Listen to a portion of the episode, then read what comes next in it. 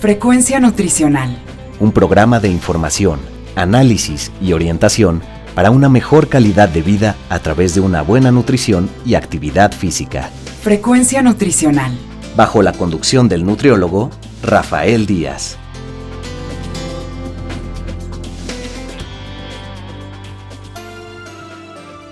Hola amigos y amigas, les saluda Rafael Díaz García. Ya estamos en su programa Frecuencia Nutricional, un programa de la Universidad Autónoma Metropolitana Unidad Xochimilco para One Radio 94.1 FM. Antes de cualquier otra cosa, quiero agradecer a todos los que durante estos días nos han seguido en nuestra página web y se han puesto en contacto con nosotros vía correo electrónico, Facebook y Twitter. Sus comentarios y sugerencias son muy importantes para todos los que hacemos este programa. Recuerden que Frecuencia Nutricional es un programa hecho por personal docente e investigadores de la licenciatura en nutrición humana de la UAM Xochimilco para todos ustedes, y el cual tiene como objetivo informar, analizar y orientar en los diferentes temas relacionados con la alimentación y la nutrición. El día de hoy, con el apoyo de la plataforma Zoom, contamos con la presencia del maestro Carlos Cruz Casarrubias, quien es maestro en salud pública del Centro de Investigaciones en Nutrición y Salud del Instituto Nacional de Salud Pública. Y el día de hoy queremos platicar con él sobre el tema del etiquetado nutricional y de alguna manera también el impacto que la publicidad tiene sobre esto. Eh, bienvenido, Carlos, a Frecuencia Nutricional. Hola, Rafa, muchas gracias por la invitación. Yo he encantado de estar aquí y compartir un poquito de información del etiquetado con ustedes. Pues, ¿por qué no empezamos a platicar en dónde se fundamenta este etiquetado? Porque supongo que no es una cuestión arbitraria que de repente tiene que aparecer en la etiqueta. ¿Hay algún fundamento legal que establece que esto tiene que ser así? tiene un fundamento que parte del origen de las consecuencias que hemos observado en salud. Por ejemplo, en nuestro contexto epidemiológico en México, somos uno de los países que tiene las prevalencias más altas de obesidad y de otro tipo de enfermedades. Por ejemplo, si comparamos con la OCDE, somos el país que tiene la prevalencia más alta de diabetes y de hipertensión. Y justo eh, entre las razones que se buscan para tratar de revertir estos efectos, eh, se buscan acciones que sean muy grandes, por ejemplo, las políticas públicas. Entre estas políticas hay algunas que destacan más que otras. El etiquetado, por ejemplo, se centra en una estrategia a nivel de entornos alimentarios y se aboga mucho por este tipo de estrategias porque se denominan costo efectivas, es decir, que el costo de inversión es mucho menor si lo comparamos con los beneficios que podríamos obtener de esta. Algo que eh, si, lo quisiéramos ver de forma rápida, por ejemplo, el etiquetado no requiere una inversión grande en, cuestiones de infraestructura, por ejemplo, ¿no? No requiere que se eh, construyan edificios o algún tipo de instalaciones específicas para que pueda operar. Y es por eso que se empieza a abogar por este tipo de estrategias. Eh, como parten de eh, reglamentaciones que ya existen en nuestro país, hay dos instrumentos principales en los que se pueden utilizar. Uno es la Ley General de Salud, en el que se modificó un artículo en finales de 2019 que hace obligatorio que se implemente un sistema de advertencias en nuestro país. Y la otra sería el instrumento operativo, que es la norma oficial mexicana 051, que entró en vigor en octubre del 2020 que entró en vigor sustituyendo a la previa, ¿no? Que era la misma 251 pero que manejaba eh, estas etiquetas a través de los, venía planteado ahí el número de kilocalorías, el número de cantidad de sodio, de fibra, ¿no? O sea, hay una etiqueta hoy diferente, entiendo. Exacto, sí. La norma de etiquetado se empezó a implementar, o más bien, digamos, se regularizaron todos los procesos que tenían que ver con la información en las etiquetas en 2010 con esta norma. Luego, en 2014, se implementa un sistema de etiquetado frontal que se llaman guías diarias de alimentación o GDA por sus siglas, que son justo estos elementos que tú mencionas. Ahora, eh, las normas tienen una vigencia de vigilancia de cinco años. Entonces, justo cuando se plantea esta modificación de sustituir un etiquetado por otro, pues tocaba ya eh, actualizar esta normativa y es por eso que se sustituyen el etiquetado GDA por los sellos de advertencia, que son los que vemos hoy en día en nuestros empaques. Y esto es en base a esta norma oficial mexicana, la cual eh, de alguna manera establece tiempos o establecía tiempos para que se fuese llevando a cabo este cambio en el etiquetado. Ya digamos, se cubrieron todos los tiempos que la propia norma oficial manda o todavía hay algún tiempo para algunos casos en específico. Quedan algunos pendientes que están más asociados con la forma en la que se aplican los criterios nutrimentales para evaluar el etiquetado. Por ejemplo, lo que tuvo más cambios entre octubre de 2020 y junio de 2021 fueron los elementos que se deberían retirar de las etiquetas. Por ejemplo, se quitaron parte de los personajes, se quitaron otro tipo de estrategias que pudieran estar incitando el consumo en la población infantil, por ejemplo, que anuncien o contengan algún tipo de promociones o que eh, sean más llamativos, ¿no? Eh, lo que quedaría pendiente ahorita son, es hasta 2023, en donde se hace más riguroso todavía los criterios nutrimentales para que eh, los sellos puedan aparecer en el empaque. Y todos estos mensajes que llegan a aparecer en las cajas, en los productos, en las etiquetas de que te hace más fuerte, este, si consumes esto, eh, la piel se te vuelve tersa y todo ese tipo de cosas, ¿están permitidos o también lo regula esta norma oficial? Fíjate que también hay un elemento específico, una norma específica para el tipo de mensajes que se pueden utilizar, que es la norma oficial mexicana 086, que esa básicamente solo estandariza qué tipo de mensajes pueden utilizarse y qué criterios deben seguir. Pero con la norma 051 eh, se establece una condición en la que estos mensajes se pueden utilizar siempre y cuando los productos no tengan sellos eh, de advertencia, es decir, sellos de exceso de calorías, azúcares, grasa o sodio, o la leyenda de edulcorantes. Todavía se pueden utilizar estos, estos mensajes en productos que no contengan estos elementos, pero si un producto los contiene, pues no podrá eh, utilizarlos. Pero todavía a la fecha sí se puede. Sí, todavía se puede. ¿Hasta cuándo cambiaría esto?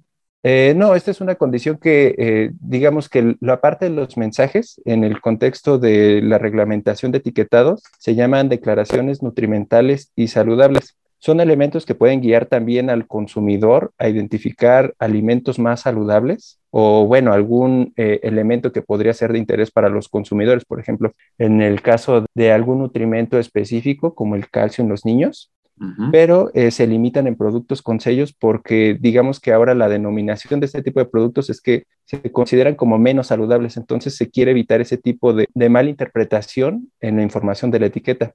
O sea, por un lado te está diciendo que tiene exceso de azúcares, pero sería incorrecto decir que eh, contiene eh, mucha fibra, ¿no? Que te va a ayudar a, cualquier otro beneficio.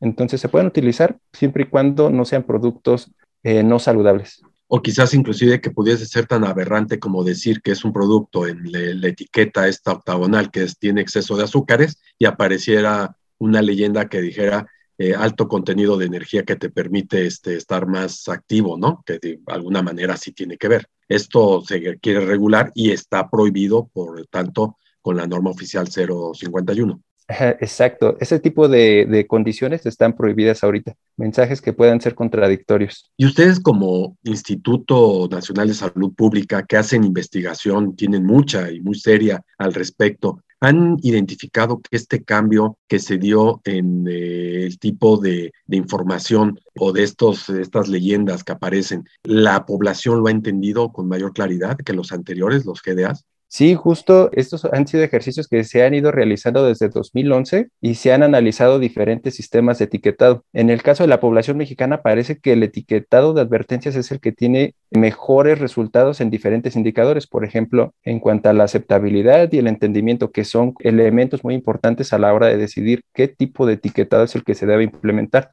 Por ejemplo, el etiquetado anterior tenía muchas dificultades porque solamente te presentaba muchos números o cantidades y era difícil atribuirles un valor, o sea, una interpretación. La gente veía que, por ejemplo, en el caso de, refrescos, pues tenían muchos ceros en el caso de, eh, de grasas o incluso de sodio, y pues la gente creía que eso era bueno, ¿no? No tomaba en cuenta la cantidad proveniente de, de azúcares y bueno, creaban algún tipo de confusión en las personas que no les permitía tomar estas decisiones correctas o al menos saber cuál es la calidad correcta de esos productos, ¿no? Cosa que fue contraria con el etiquetado de advertencia. La gente eh, fácilmente ha podido identificar que los productos con sellos pues están tratando de advertirles sobre la calidad nutrimental de esos productos y que podrían ser no tan beneficiosos en comparación con los que eh, no tengan etiquetas o contengan menos etiquetas. Ustedes han identificado que a partir de este nuevo etiquetado sí ha habido una concientización de la población y ha disminuido su consumo o esto no ha sido todavía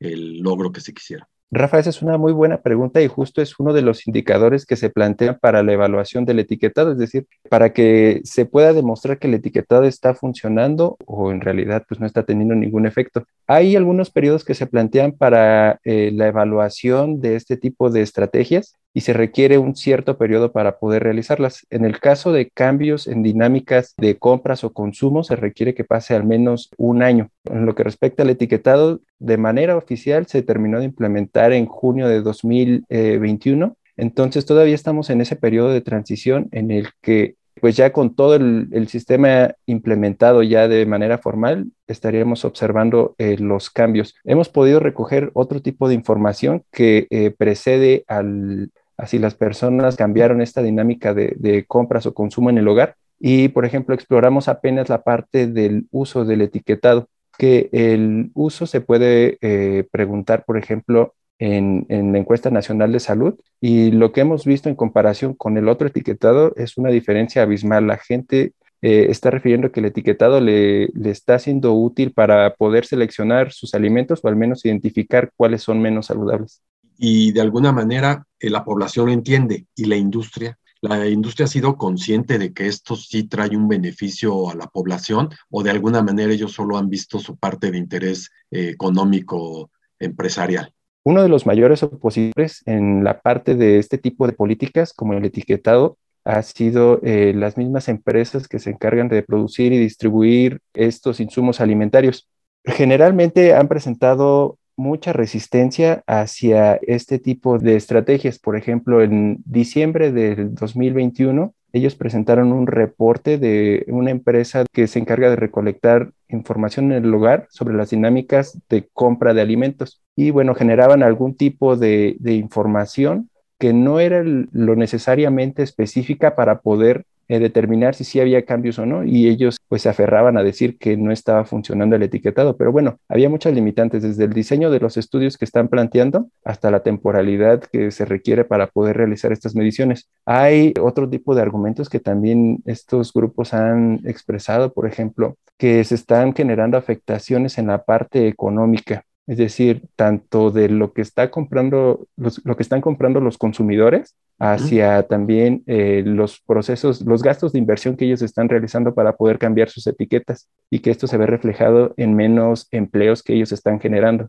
Pero bueno, también hay muchas investigaciones al respecto de esto. Recién salió una eh, en el caso de Chile, del doctor Guillermo Paraje, y bueno, él demostró todo lo contrario, que este tipo de pérdidas se habían eh, visualizado desde tiempo atrás y no tenía nada que ver con el etiquetado, sino con estos procesos de automatización en, el empleo, donde se sustituye la mano de eh, los recursos humanos por recursos materiales, ¿no? Como maquinaria. Y ellos no presentan en sus estudios, seguramente la industria, la reducción del costo que representa al sector salud el tener que invertir en más pacientes con hipertensión, diabetes, problemas eh, cardiovasculares, obesidad, sobrepeso. O sea, el costo, el daño catastrófico económico que generan eh, el abuso de muchos de estos productos, pues representan inclusive quiebre de la economía familiar de muchas personas, ¿no? Simplemente habría que llevarlo al ejemplo de la diálisis que se le tiene que aplicar a muchos pacientes, que puede ser motivada por propios problemas de sobrepeso, obesidad, la diabetes o, por ejemplo, el caso de la hipertensión. Y ellos esto no lo representan, ellos ven el interés personal, entiendo así. Exacto, justo las justificaciones van más hacia eh, afectaciones como empresa o como grupos empresariales y no tanto hacia la parte pública, ¿no? Los gastos que están generando en la parte de, de atención o bueno, incluso en el sector salud, ¿no? Por ejemplo, se hablaba un poco de que eh, todos los costos derivados de atención de la obesidad representaban 5.1% del PIB. Imagínate, es un montón. Y esto no se visualiza en los reportes que generan estos grupos productores y, y que también distribuyen alimentos. También otra de las justificaciones había sido que, bueno, muchos de estos problemas pues recaen en las decisiones de los individuos, ¿no? Que justamente es parte del problema, pero no es el problema. También hay que reconocer que otro de los problemas o uno de los principales problemas, al menos aquí en México, es eh, la parte de las características del ambiente alimentario, es decir, qué tenemos disponible y cuáles son las condiciones que tenemos para generar esa accesibilidad. Tenemos una alta disponibilidad de alimentos chatarra y el costo para poder acceder a ellos es muy bajo, o sea, los tenemos disponibles e, en cuestión de cantidad y económicamente. Y, de ubicación también, porque Exacto. estos productos chatarra es típico saber de, por ejemplo, en el caso de una industria refresquera o en el caso de una industria del pan, cómo en cualquier pueblito encuentra estos productos, ¿no?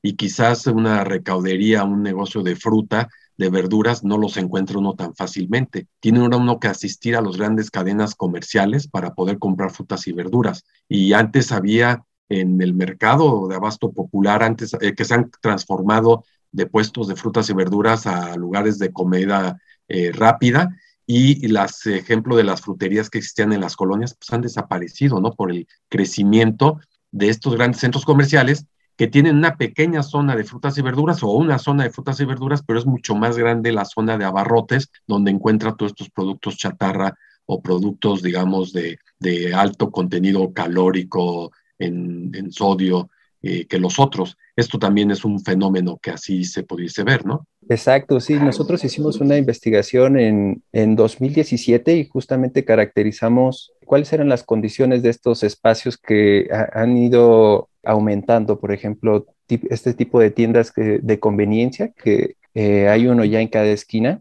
o bueno, también como los supermercados. Por ejemplo, eh, un número, una cifra rápida es que 80% de todo lo que se vende allí es comida ultraprocesada y el otro 20 corresponde a alimentos naturales u otro tipo de ingredientes como sal, azúcar, eh, jarabes, etcétera. Entonces, este, imagínate, y ahora de ese 80%, ¿cuáles son saludables y cuáles no? Pues realmente es una cifra muy pequeña de lo que podríamos considerar que es saludable. Prácticamente todo lo que estábamos consumiendo contenía excesos de azúcares, de calorías, de grasa o de sodio. Si ustedes han hecho también alguna investigación al respecto del impacto a la salud directa del consumo de estos propios productos, o sea, eh, ejemplo, ¿no? Pongo el caso del sodio. Yo veo que aparece el octágono ahí que dice alto en sodio y supongo que el sodio lo ponen por todos estos efectos cardiovasculares, en fin, etcétera, etcétera. Pero han hecho investigación del impacto de estos productos directos sobre la salud de las personas. Eh, sí, hay también recientemente, a mediados del año 2021, se publicó un artículo eh, respecto a esto del sodio que tiene que ver con las fuentes dietéticas de sodio en la alimentación de la población mexicana. Eh, no sé si tú recuerdas que había algunas estrategias que se habían planteado a nivel nacional, como esta de los aleros en... Quitar los aleros de los restaurantes, sí.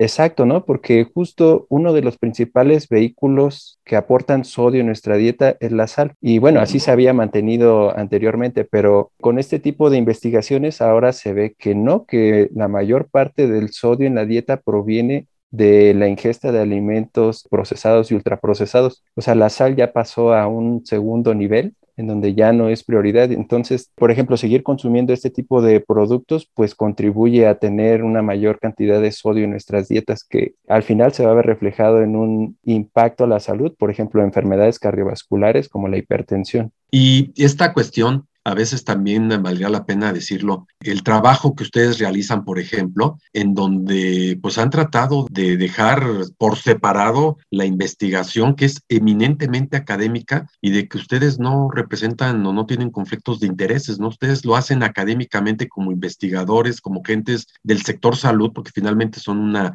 un, un organismo dependiente del sector salud. Y yo creo que es importante que, bueno, de alguna forma la gente pues informe con los profesionales, ¿no? Con la gente eh, calificada. Y gran parte, te lo digo porque pues este programa pretende tener a los especialistas en la materia. Creo que eso hemos eh, hecho durante mucho tiempo pero de repente se encuentra uno en los medios de comunicación una cantidad de charlatanes, de comunicadores que como te están transmitiendo ahorita noticias de la farándula, al ratito te están promocionando un producto X cualquiera, sobre todo estos productos que a veces la gente ni requiere, ¿no?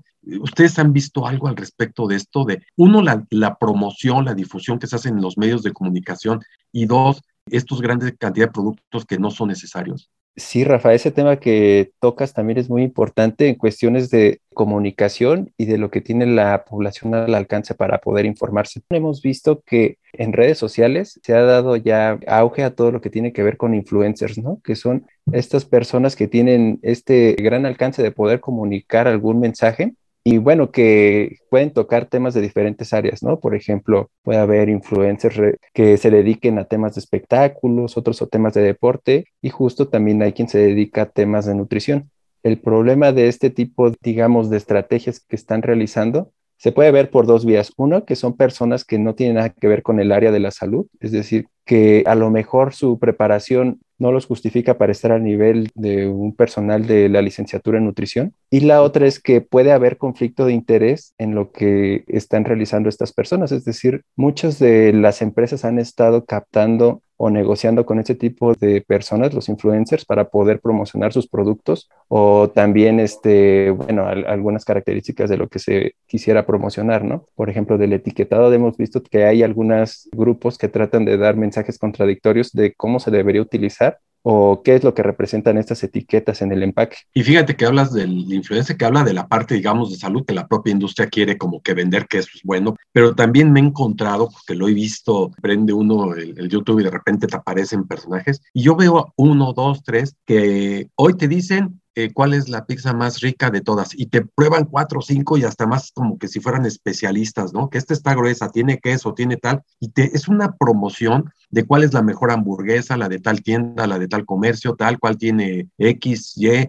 cuál es el precio y simplemente pareciera ser una promoción a estas mismas grandes cadenas comerciales que viene sabido de que eh, pues la cultura de la hamburguesa, la pizza está muy arraigada en la población mexicana con un alto consumo y que debía de uno de cierta medida también controlar, ¿no? Y no se diga el caso de los refrescos, que también he visto algunos de estos comunicadores si así se les puede decir, en estos temas. Ahora, contra esto, no hay regulación sanitaria que se encargue de vigilarlo. Fíjate que también es una muy buena observación. También se ha trabajado de la mano, por ejemplo, con estos organismos como la UNICEF, que se encargan de vigilar aspectos eh, más específicos de la salud y los derechos de la infancia. Se realizó un estudio en donde se exploraba la, exposición que tenían los niños y adolescentes a este tipo de anuncios. Entonces, eh, las estrategias más frecuentes justo habían sido estas, con, este tipo de ejercicios en donde salían comunicadores o influencers tratando de eh, promocionar un producto mediante diferentes estrategias. Por ejemplo, la promoción directa,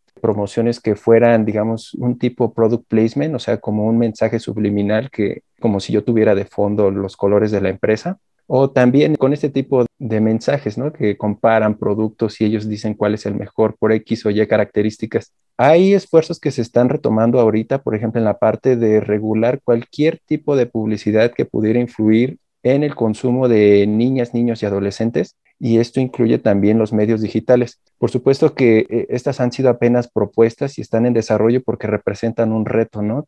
Vigilar todo lo que se está distribuyendo en Internet pues e, es muy difícil. Algunos países lo han estado haciendo, por ejemplo, al, limitar el tipo de redes sociales que se pueden utilizar en los países, pero ya son estrategias más restrictivas. Entonces, al menos eh, se plantea que de lo que se distribuye en el contexto nacional, pues no tenga estas contradicciones de estar promoviendo una alimentación que podría no beneficiar a, a, la salud, ¿no? Por ejemplo, promocionar bebidas azucaradas, botanas saladas, pastelitos, comida rápida, etcétera. Esto es parte de otra norma, ¿no? La, difusión que hay en los medios, o también la norma oficial 051. No, fíjate que este sería un ejercicio más riguroso y tocaría otro tipo de instrumentos legales. Por ejemplo, en la Ley General de Salud hay un apartado específico que es el... De la publicidad, ¿no? Exacto, el reglamento sanitario y que incluye todas las características de la publicidad que debe cumplir para poder anunciarse. A ver si después eh, tenemos la oportunidad de platicar de este tema también que es bien interesante, ¿no? El de la publicidad, que